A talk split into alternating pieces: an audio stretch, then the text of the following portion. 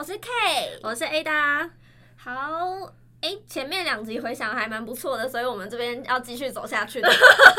对，这个是一个长期的节目，大家可以长期收听。对，那我们今天要介绍就是跟前两集比较不同，我们今天要做介呃金融科技服务的公司，FinTech 吗？对，其实有点相关啦，但是也不完完全全是。嗯嗯，其实我觉得，呃，FinTech 这个领域，它主要大部分啦都会是 B to B 的 service。那我觉得 B to B 的 service 它好的地方是它的呃营运的稳定性是比较高的，因为 B to B 就是公司对公司的合作嘛，所以其实一个公司订单下来，通常都会是比较长期的一个服务呃合作关系。比起 B to C 的这种商业模式，可能呃今天客户喜欢或不喜欢啊，啊、呃、或退货啊这种比较繁杂的营运模式，我觉得 B to B 相对是我比较喜欢的稳健营运模式，就是客户粘着度会比较高啦。那就是长期使用，可能你有一个东西坏了啊，说需要维运的时候，就还是会找这个信任的品牌。对，然后尤其可能他如果做系统导入，一开始就是这间厂商的话，未来在做替换的几率其实也不太高啦。除非说这间厂商他真的服务上来讲，呃，完全没有达到期待，那这样就有可能会有替换的风险。不会，我们今天介绍的公司不会。OK，好。那今天我来介绍，这是其实是一间澳商公司啊。那这间公司其实就结合 digital marketing 啊，跟技术服务，那提供给全球的客户做一个专业的后台技术支援跟咨询管理的服务。那呃，就是客户的需求其实都可以完善的提供啊。那他们是就是五乘以二十四小时的工作日不间断的保障。其实通常是在做金融啊、券商啊这些客户会跟他们合作，那他可以帮他们做可能。国外的外汇啊，或是期货啊、投资啊的这些协助，嗯，听起来这间公司它是不是呃在国外有一个集团，然后在台湾这边是技术团队的一个方式？其实台湾这边不止技术团队，但是它国外是有个集团，然后会是就是跟各国这边配合，没错。嗯嗯，了解。那它的客户大部分都是海外，对吧？对，他的客户其实主要就是在欧美地区，然后其实他们都是承接做他们的 CRM 的系统，嗯嗯，主要服务客户就是券商这一块的。对，呵呵，哎，所以刚刚提到五乘二十四还蛮特别的，因为外面一般都是七，对，七乘二十四，三百六十五天不间断服务。不过我觉得券商这里比较特别的地方，是因为周末他们其实也没有在呃做操操盘嘛。对，嗯，所以五乘二十四听起来就蛮合理的。我觉得还有加上说，因为是在台湾啦，有在地化一下。OK，这间公司大概多久成立的？呃，其实他们是一个集团，但是以这间公司来说的话，它是在二零一七年在澳洲成立的，然后它才来台湾的时间大概是二零一八年，所以是三年多的时间。那我跟你们分享，它其实在台湾成长的速度飞快。它原本在二零一八年的时候，它才有五个人而已，然后它两年多的时候，我们第一次接触的时候就七十几个了。哦，对，然后现在大概一百四。它真的是倍数增长，指数型成长。对，然后其实他们就是因为人数一直增加，所以去年也有搬的搬到新的办公室了，然后环境还蛮不错的，就是看看图片就觉得哦，好新颖哦，这是科技公司应该有的样子。哦，那目前团队组织大概有哪些团队啊？他们其实有蛮大一部分是客服跟营运，然后再来就是行政、财会啊、人资啊、总务啊，然后工程团队。嗯嗯嗯，那呃，其实这类型的公司，我们通常啦都会先去了解一下公司的，不管是集团背景啊，或是创创办人他的背景，对于这间公司他呃当初经营的核心理念，或者是为什么想要创办这个事业啦。那这段过程的部分，我们应该有跟客户讨论过。嗯，我们有稍微讨论到，就是其实他们原先是两位，就是路易的澳洲人共同成立这间公司。那一位其实他是比较有营运啊跟金融相关的背景，那另外一个是熟悉业务端开发。那两位就是共同结合起来，把这个公司撑起来，成长茁壮。嗯。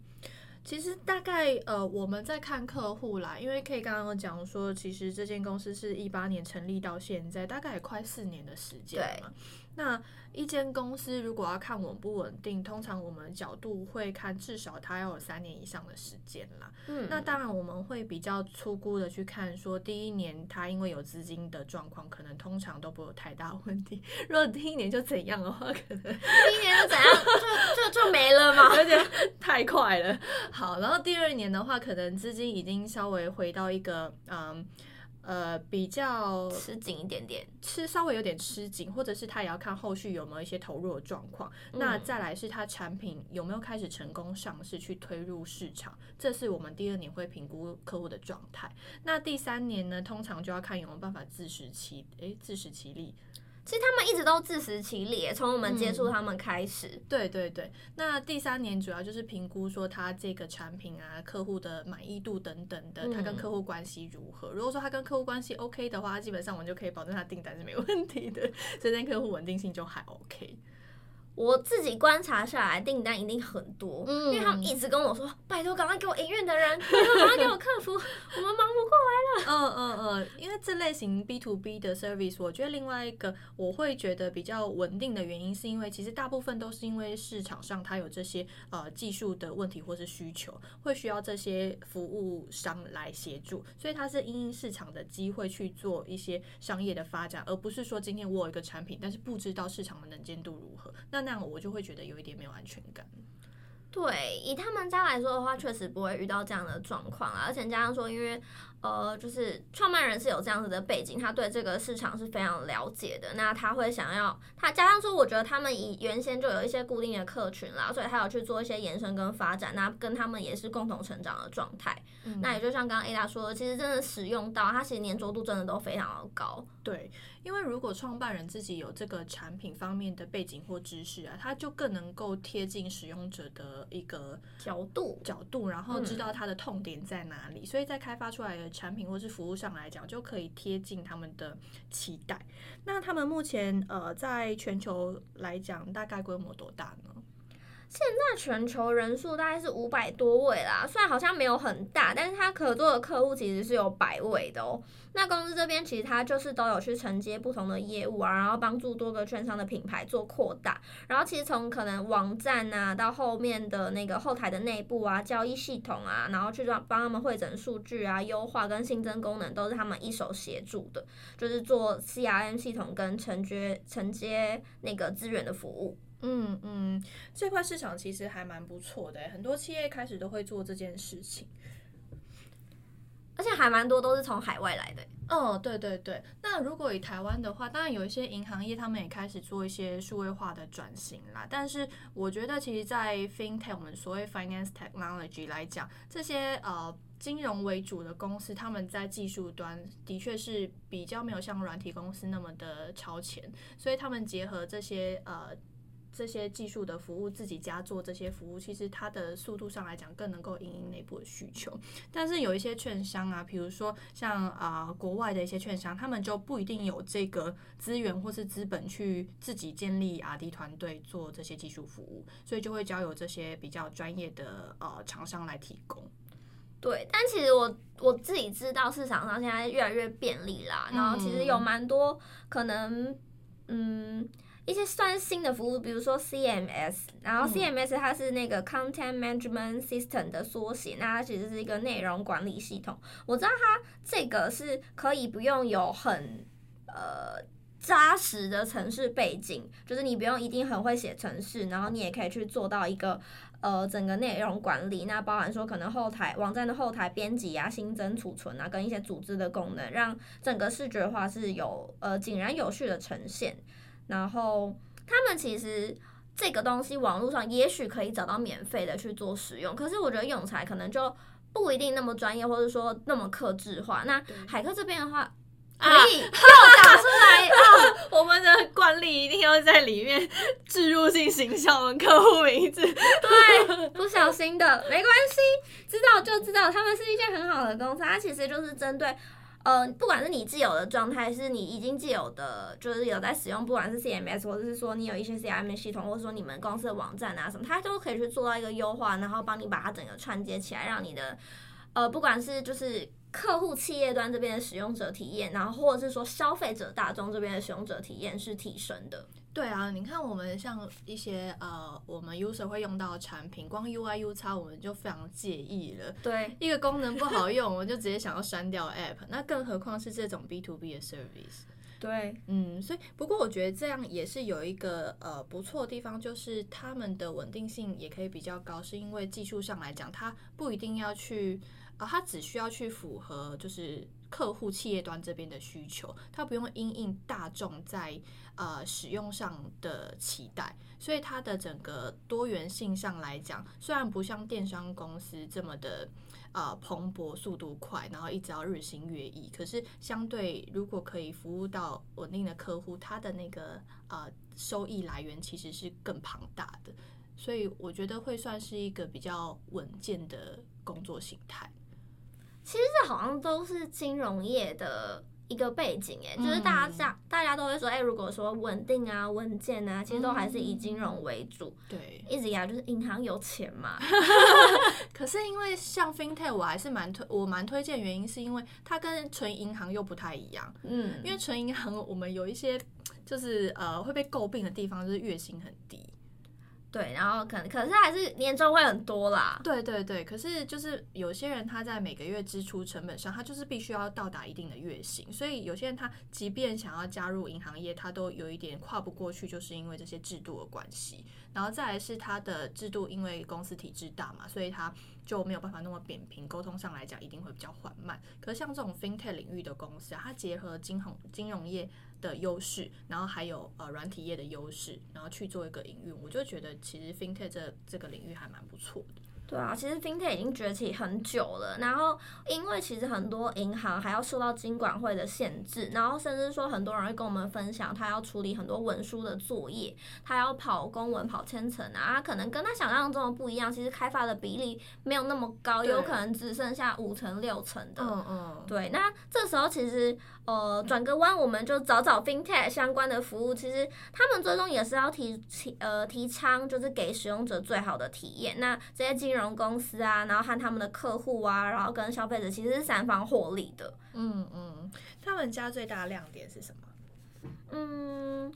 我觉得跟他们合作就是刚刚有提到的嘛，就是你你那些后台啊、网站的架设跟就是维运的时间都免，然后他又提供你二十四小时的服务，全球的客户都有跟他们在合作。嗯，所以就是也有专业的呃客户啊，或是营运人员去做。这个开户跟外汇投资的手续，然后再来，其实他们家文化跟就是刚刚提到说跨国合作这点，我觉得是最重要的。他们家很扁平，然后。呃，你可以同时就是跟马来西亚啊、香港啊、澳洲啊这边去做合作，然后他们服务又是欧美地区的客户，其实非常的国际化，然后也不用担心说，哎，稳定性不够，然后会不会一下就收掉？因为看他们的成长速度就知道不可能，而且他们的客户都承接很久了。嗯嗯，而且老板自己有这样的背景，他跟这个市场关系很好的状况下，基本上我觉得业务拓展没问题，后面这些 support 他就会比较能够被提供，而不会就是随时断掉。嗯，那呃，我们 candidate 其实去跟他们家面试，大部分评价都还蛮好的。然后有一些 candidate 他们可能比较期待是这种跨国合作文化。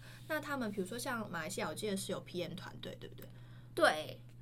然后香港那边是 QA，嗯嗯。可是台湾这边的话，其实就都会有啊，就是不管是前端、后端啊，QA，其实台湾这边也都还是有，就是但还是会就是跟其他国家那边一起合作。嗯嗯，所以跟他们家做面试，其实英文的呃熟悉程度应该是至少敢讲吧。对，其实这样是最好的状态，但是呃，我觉得比较特别一点是，他们后端会比较要求英文再要更多一点点，因为他们后端会蛮直接，就是跟澳洲那边合作，然后做 report 动作。但是因为其实香港、马来西亚人还是有可能会有一点点机会讲中文，所以可能以前端来说就觉得就没有那么大的限制，但是反而会希望说，哎，Java 这边可以有多一点英文的使用。嗯嗯，那我觉得这样蛮适合有一些 K，他现在是呃期望有英文的工作环境，可是又不希望就是外国人这么多，那至少说他可以有机会运用到，然后慢慢的去做做熟悉，不要说一进工作就马上大量用英文，他会有点不凡不堪负荷。对，因为其实很多人都想要找外向的工作，那我呃理由可能很多嘛，可能就觉得说，哎，制度啊，或者是说他可能觉得薪资啊，甚至是说他就是想要有这样子的文化，那。这个时候，其实有些人其他没有办法一开始就哎全英文面试啊，全英文沟通，然后或者说他真的，一看到外国人就紧张到说不出话，那这时候就是像这种比较中间的企业，大概五十 percent 使用的话，就会很适合。嗯嗯嗯。那他们目前大概还有在招募什么位置呢？现在有招到非常多的位置，那有前端的工程师，那依照不同的专案会用到 React 或是说 Vue 的框架，然后一年以上其实我们就可以做尝试。那后端加呃后端的工程师是用 Java，也是一年以上的机会呃经验就可以有机会去做应征，然后呃还有。就是自动的 QA，然后还有 SRE，那甚至说它营运专员这边，我们都有在做征才。那这个营运专员的话也比较特别，就是其实你只要有文书行政的工作机机，嗯，应该说经验，然后你想要呃加入他们的体系，就是你愿意做就是这种比较金融啊，做开户啊、外汇交易啊、投资的客户的工作，你就可以试试。但是就是还要备注一点，它是大夜班的工作，所以。呃，这边的话也会有一些津贴的补助啦。那主要也是因为会有蛮多国外的客户要服务的，所以他们就是以大夜班为主。嗯，他有面试流程大概怎么走啊？其实面试流程大概都是呃，如果是营运的话，一关就可以结束。但是其实大同小异啦，就是他们可能会以营运来说的话，就是可能呃一关，可是前面会给你先做一个英文的测验。然后中间的话就会直接见主管，然后最后就见 HR。那以工程团队的话也是，只是因为说工程团队他可能在呃技术考试跟见主管的时间也会比较长一点点，所以他会分开为两面，然后第二面就是面 HR。嗯嗯，那英文什么时候会碰到？通常的时候都是第一关，因为 HR 的话就是台湾人啦，基本上第一关就会先审核说你的英文能力怎么样，那甚至说一开始可能会看你的文书啊等等的。嗯，他们英文是用测的还是用讲的啊？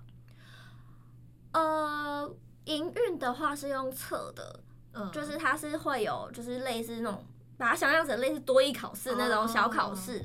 然后如果是就是一般工程师的话，就是可能就是看你敢讲的程度。哦，那敢讲程度通常我们会建议可以得准备多久的自我介绍？其实大概一分钟的时间啦，嗯、就是你 highlight 一下你过去的重点，或是一些重点的专案。那主管对你有兴趣，他自然会就是延伸做提问。嗯嗯，所以英文整个过程上来讲，我觉得听起来大概顶多十 percent、二十 percent 这样的一个需求程度嘛。嗯嗯嗯，一分钟自我介绍应该还好吧？就大家就是写一下三百到四百字的就自我介绍，然后背起来就就可以应付啦。对，大家一定可以的，太好了。OK，那他们现在的呃 SRE 云端 service 是用哪一套呢？好，比较特别，他们是用阿里云，可能台湾比较少，但是他们其实未来会规划转为 AWS 啦，但可能需要一点时间。我自己初估可能至少半年、一年左右的时间。哦，我听到他用阿里云，那他的客户绝对是国外的。对对，因为他就是不会有台湾的客户，台湾的话基本上都不会用到阿里云了。对，所以这个比较特别啊，但是因为他们应征其实没有限，就是云端技术，它就是你不管你是呃原本就在用阿里云，或是你是 AWS，或是你是 GCP，其实他们都可以接受。嗯，啊，不过云端市场，我觉得我们之后还可以再做一集，因为我觉得云端市场的人他们都会有一些信仰，这件事情我觉得还蛮特别的。对啦，也是有人就是没有办法改变，他就我就是用 AWS 用的最好。对，然后他就是未来就是想要进 Amazon 的的，或者是。用 GCP，它未来就是要进 Google，就是会有一些 goal 啊。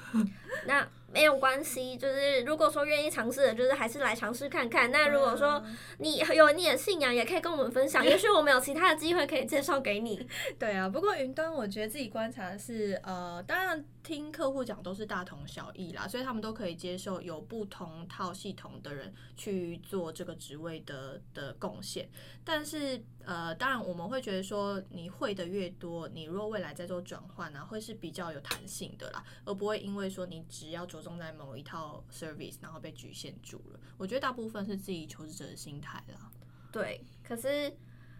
毕竟是信仰嘛。OK，不干涉。对，依到市场的话，当然是越多越好。但是就是信仰，我们是个人的。对啊，因为有些人就问我说：“呃，那我现在 AWS，然后我我要转会比较好呢，还是说呃我要继续做同一套？”然后我第一次问到这听到这个问题的时候，我就有问一下我手边几间客户，其实大部分客户他们都是持蛮开放的态度，就像 Front A 也是啊，Front A 虽然信仰度没那么强啦，可是他们可能呃写 Angular 就会一直想写 Angular，React 就一直 React，然后 Vue 就是想写 Vue。对，但其实真的公司对于这种框架的转换都接受度都蛮高的。对啊，对啊，对啊。OK，哎，那我们跟人资的呃关系蛮好的嘛，那可不可以请 K 关呃分享一下我们跟人资沟通起来的感觉？其实我们第一次去拜访的时候，就他们呃，我第一次去拜访的时候，其实一开始就一位哎。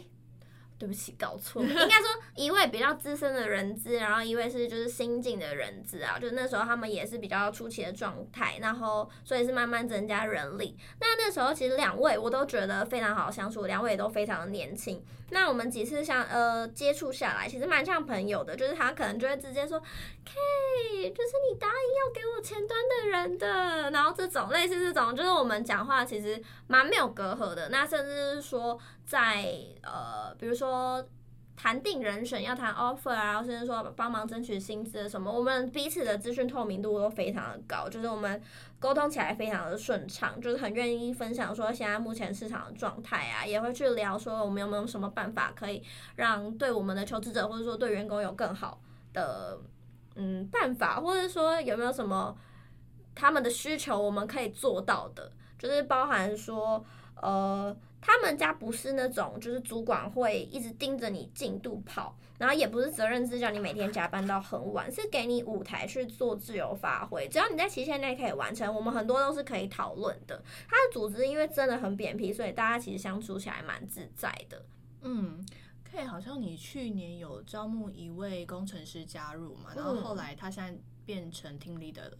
对，他其实进去不到半年的时间，他就变 team leader 了。然后，所以其实我觉得他发展性其实蛮好的啦。那因为也像可能看到我，他是一个蓬勃发展嘛，就是一下七十人，然后现在就一百四十人了。所以他们其实团队越来越大，他也组织也会规划越来越细。那当然也会给予就是这些人升迁的机会。嗯，而且很巧的是，我两个月前好像也推荐一位前端过去嘛。嗯，那那时候面试状况就呃对方很喜欢，然后我求职者也觉得感受很好，然后也说哦这个主管他很喜欢啊，问的很细啊，然后技术上来讲，呃双方都谈得很融洽。然后后来我们细细一问才发现，原来是 K 的 candidate。对，因为一开始我就是。没有注意到他已经变了主管，我 这只是一般关心，所以你最近状况还好吗？也想说，哎，问一下，就是哎，就是整个文化都还适应吗？快乐吗？然后他就跟我说很好啊，我现在是主管了。然后 所以我就说，哎，那我之前推荐那些都是你在面试吗？他说对啊，然后我就哦，好惊讶哦。对啊，就这样连上线了。对，嗯，所以其实我觉得。就是我们人选也蛮开心，就是因为刚好我们推荐的人选也可以给他一些 feedback 啊，或者说告诉他面试的状态有没有什么可以更好的地方，那但是其实整个体验下来就是很高兴，就是这个人选是快乐的啦。嗯，嗯，然后我觉得主管这边其实也很知道说，哎，这个人选确实他可能强项在哪里，然后他需要加强的地方是什么。对对对，那时候我印象蛮深刻的是，原本人选跟 HR 谈了一个数字，但是其实他手边有其他的 offer 啦，而且这人选其实我们看下来他，他呃应该是可以。挑战更好的年薪数字，因为他的状态蛮好，加上他英文也很不错啦，学历等等都背景很好。那那时候，呃，这个主管他好像有提到说，他技术能力也不错，嗯，对，所以我们在跟 HR 沟通的过程当中，K 这边还还好像还是有帮我们做一些薪资争取，对不对？没错，这时候就是要派出 Hunter K 出马，没有。因为关系真的很好，然后其实，呃，也我也很直接跟他分享说，哎，人选的状态跟现在市场的状态，然后我们。就是我很真心的希望说，哎，这个人选就是也可以顺利的加入这间公司。其实原本他们核给人选的薪资已经是有达到人选的期待的，对。但我觉得还有机会，嗯，所以我就试着就是跟 HR 沟通，那也就是很顺利，就是后来就是你勾选了一番，就是。呃，HR 这边也软化，也觉得说好，没关系，这样的数字是 OK 的。对，因为我觉得我们合作的客户大部分都会是蛮人才取向的，就是他们会看重人才的价值，所以在我们沟通的过程当中，在薪资的谈判都会是比较容易一些的。那当然，我们也不会倾向去哄抬价格。如果说是这个 candidate 他自己已经有点狮子大开口的情况，或是我们觉得呃不太符合这个职能所能发挥的价值，我们可能也会建议 candidate 说，诶，这个数字可能不太符合。但是如果他提的数字有一点低于他的价值，我们其实也会帮忙去做一些争取。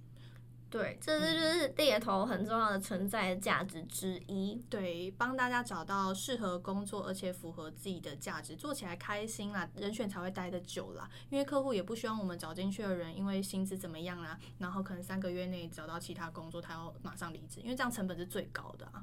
对，所以其实我们就是要想办法找到一个就是对双方最好的做法。那当然应该说三方啦，就是对我们、对企业、对求职者。那就是这个时候，我们就有义务要跟，就是不管是人选还是说企业这边沟通，说整个市场的状况跟他自己本身的状况适不适合做这样的薪资谈判。对，当然有时候客户也会觉得说，诶，目前这个阶段他们没有办法再做薪资调整了。那我们这时候就会去问说，诶，那实际的原因啊，还有他未来发展的空间啊，甚至是加薪的可能等等的，让求职者在加入前呢，就可以更预想说他未来的发展跟呃成长的空间，至少说让他在公司的这段期间不会太快有想要做转，就是因为一些小小的原因，比如说钱啊，去做一些转换啦，这样我觉得是最不值得的。所以我们会尽量去做这个中间的沟通。对，我们的责任就是要把这个蓝图画出来给你们看，让你们知道。嗯，而且我其实觉得啊，客企业在用人才啊，不论任何时候都是买在低点。现在真的是哎、欸，你懂我意思吗？我以前还没有这个感觉，嗯、但现在真的是哎、欸。嗯嗯嗯，对啊，因为他进去之后。他就是一直会往上走嘛，嗯、你怎么可能 expect 一个人进来之后，他一直就是往下走，往下走就是不要他了嘛？所以人选自己应该也是，他进去一公一间公司，他想要往上走，所以不论任何时候，你就是买在低点啊，所以有办法就赶快把人家请进来就对了。对，要有人才能茁壮。对，人就是投资跟资产，要好好的善待他们，就他们就会像冰山一样秀给你下面一大块的资产，然后让你好好去做发挥。嗯，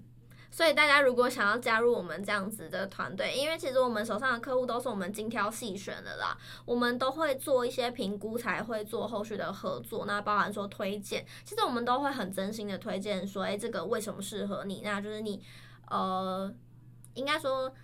我们会根据你的需求去刻字化的推荐给你这些职缺，然后我们也不会想要你去一个地方，然后其实你待的不开心，或者是说你一下子就离开啊等等，其实对就是所有人都是一个伤害。那我们的责任就是帮助大家过得更好。对。而且我听房间很多的 candidate 都会跟我分享说，有一些呃同业他们在推荐工作的时候态度比较强硬啊，然后他们比较不擅长拒绝，就会觉得说有被强迫感觉。但是我们立刻在训练顾问，我们一律就是 要求不要强迫推荐。因为这样子对双方这三方真的是没有好处啊！我们跟客户都是寻求长期伙伴关系。那如果说有一些西嘎查，有一些台语绕台语，有一些意外产生，我觉得那个是更更更烦的啦。所以重点是大家情投意合，这比较重要吧。对，我们是你们的小红娘。对，但有时候也是 Kenny 他可能过度积极，我也会跟他讲说，可是你之前明明跟我讲你不喜欢什么，这间公司有这样的缺点，你确定你要吗？就是我也会让他看清现实啊，不要说你因为什么呢，人家福利很好，可是其实产品你根本不喜欢，那这样子我也会担心我客户受伤啊。对啊，或者说可能就是也不要只因为什么名气什么的啊。Oh. 我那天也跟一个小朋友分享了类似的事情，就是我们在做履历健检的时候，我也跟他说，你不可以，你最后找工作不可以因为名气，或者说因为一些条件，然后去放弃你的需求，或者说你就委曲求全，因为你这样子待的不快乐，其实你也不会想要待的长。真的，真的，我觉得重点是我们要把找工作期望的三大目标先列清楚。嗯，然后每次我们问这个问题，求职者他就会有一些，哎，是指哪方面，或者说我要有哪三大条件，就会比较不清楚。但我觉得这个部分他自己要先定义好了。我们讲可能工作的形态啊、职位内容啊，甚至薪资啊，我觉得越具体越好。嗯，没错。嗯，我们就是求职小精灵，你的许许愿我们都会听到。我们会尽力达成你的愿望。也有好伟大哦。好哦，反正为大家再复习一下，只缺前端、后端，然后 QA 跟 SRE。OK。那有兴趣，后端是写 Java。Java OK。对，有兴趣的话要赶快跟我们联系哦。谢谢大家的收听，我们下次再见，下次见，拜拜。